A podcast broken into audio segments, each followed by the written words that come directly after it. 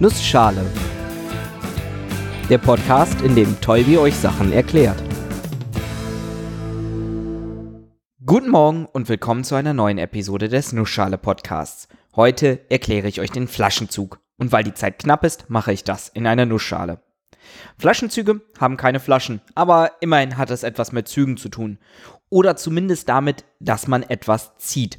Der Begriff bezeichnet ein Prinzip aus der Mechanik, das man benutzen kann, um schwere Lasten einfacher zu bewegen. Im einfachsten Fall, um einen schweren Gegenstand anzuheben. Fangen wir mal mit ein wenig Physik an. Jedes Objekt hat eine gewisse Masse, die angibt, wie schwer es ist. Das Lieblingsbeispiel meines Physiklehrers war immer die 100 Gramm schwere Tafel Schokolade. Deren Masse sorgt dafür, dass sie von der Gravitationskraft nach unten gedrückt wird, und zwar mit der Kraft von etwa einem Newton. Kurze Wiederholung, Newton ist die Einheit für die Kraft.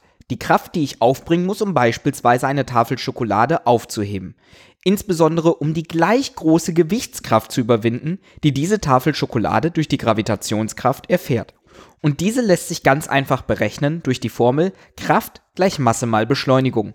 Mit der Erdbeschleunigung von 9,81 Meter pro Sekunde Quadrat. Oder sagen wir mal der Einfachheit halber 10 Meter pro Sekunde Quadrat. Damit ergibt sich also die Gravitationskraft auf eine 100 Gramm Tafel Schokolade zu 100 Gramm mal 10 Meter pro Sekunde Quadrat und das sind dann 1000 Gramm oder 1 Kilogramm mal Meter pro Sekunde Quadrat. Und weil wir faule Menschen sind, nennen wir diese Einheit einfach Newton. Und mehr dazu könnt ihr auch in der Episode über Kräfte und über die Gravitation erfahren. Das brauchen wir hier nicht nochmal zu machen. Zurück zum Thema. Wir wollen diese Tafel Schokolade aufheben. Tja, kein Problem. Ein Newton, das kriege ich hin.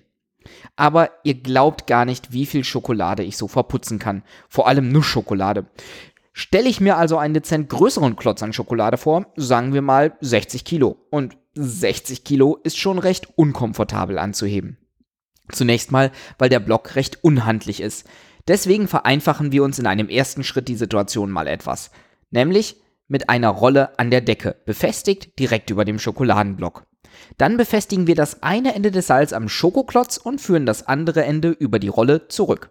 Wenn ich jetzt am Seil ziehe, dann wird die Kraft über die Rolle umgelenkt, sodass sie direkt beim Klotz angreift und ihn direkt nach oben zieht. Dazu muss ich natürlich mit der entsprechenden Kraft am Seil ziehen. In unserem Fall also 600 Newton. Wir haben ja einen 60 Kilo Klotz Schokolade mal 10 Meter pro Sekunde Quadrat. Das ist schon recht ordentlich und irgendwie würde ich das gerne noch weiter vereinfachen. Und jetzt kommen wir zu unserem ersten Flaschenzug. Wir haben das Seil ja über eine Rolle an der Decke umgelenkt. Allerdings haben wir dabei nichts gewonnen, außer dass wir den Block etwas komfortabler durch Ziehen am Seil anheben können. Nehmen wir zusätzlich noch eine zweite Rolle dazu, können wir uns das Leben deutlich einfacher machen. Diese Rolle machen wir nicht an der Decke fest, sondern am Schokoladenklotz selber. Das Seilende, was früher am Schokoklotz war, wird jetzt über die Rolle umgelenkt und geht wieder zurück und wir machen es an der Decke fest mit einem Haken oder sowas. Was passiert nun? Der Schokoladenklotz hat immer noch dieselbe Gewichtskraft, 600 Newton. Allerdings verteilt sich diese Gewichtskraft jetzt auf zwei Seilstränge, nämlich den einen an der einen Seite der Rolle, der zurück an die Decke geht und dort befestigt ist, und der andere an der anderen Seite der Rolle, der auch nach oben geht, dort aber von der festen Umlenkrolle umgelenkt wird und dann bei uns endet. Mit anderen Worten, die Decke hält jetzt die eine Hälfte der Gewichtskraft des Klotzes und ich selber nur die andere Hälfte. Dadurch, dass ich mir also mit der Decke die Gewichtskraft des Klotzes teile, muss ich nur die Hälfte davon durch Ziehen am Seil aufbringen. Statt 600 Newton sind es also nur 300 Newton, die ich ziehen muss. Viel, viel besser. Das entspricht etwa 30 Kilo. Aber da geht natürlich noch mehr. Wenn eine zweite Rolle an der Decke befestigt wird und das Ende, das an der Decke festgemacht ist, über diese Rolle wieder nach unten umgelenkt und am Schokoklotz befestigt wird, dann sind es insgesamt drei Stränge, auf die sich das Gewicht verteilt. Nur einer von denen endet als Seil in unseren Händen, die anderen beiden werden wieder von der Decke gestützt. Ich habe also nur ein Drittel der Gewichtskraft zu tragen. Also statt 600 Newton 200 Newton, etwa 20 Kilo. Wir kommen der Sache näher. Machen wir noch eine vierte Rolle dazu. Dann haben wir vier Stränge. Statt 600 Newton also 150 Newton, 15 Kilo. Das kriege ich doch wohl gestemmt. Ich habe es mir also ermöglicht, diesen richtig schweren Klotz Schokolade anzuheben. Allerdings kriegen wir das nicht einfach geschenkt.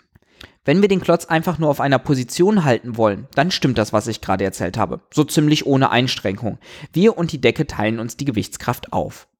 Wenn wir den Klotz aber auch bewegen wollen, naja, dann stimmt auch alles, was ich gerade erzählt habe, aber wir müssen noch einen zusätzlichen Faktor betrachten. Angenommen, wir wollen den Klotz einen Meter anheben.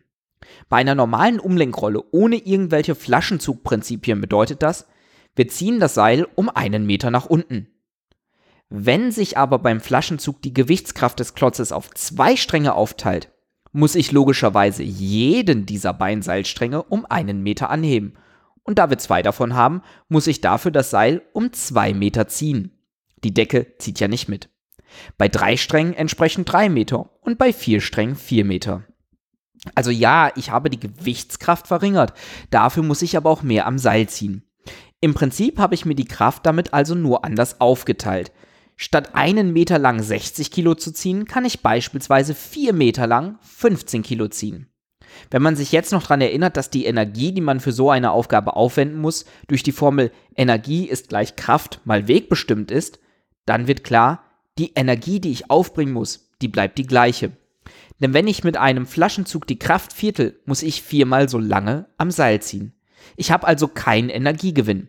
Ich habe einfach nur den Kraftaufwand verteilt. Trotzdem ist das ein extrem nützliches Prinzip, denn oftmals ist es besser, etwas länger mit etwas geringerer Kraft zu ziehen. Wie in meinem Beispiel mit dem Schokoklotz. Das ist übrigens auch eins zu eins auf andere Fälle übertragbar. Viele Kräne funktionieren nach diesem Prinzip. Das erkennt man dann zum Beispiel daran, dass der Haken am Kran nicht nur an einem Seil herunterhängt, sondern an mehreren Seilen. Diese sind dann im Kran bzw. im Haken nach dem Flaschenzugprinzip über Rollen umgelenkt, sodass der Motor mit geringerer Kraft ziehen kann. Das dauert dann zwar länger, aber dafür kann man wesentlich schwerere Sachen anheben. Und das ist ja schließlich das, wofür ein Kran benutzt wird. Ich träume da mal weiter von Schokobären. Bis nächste Woche.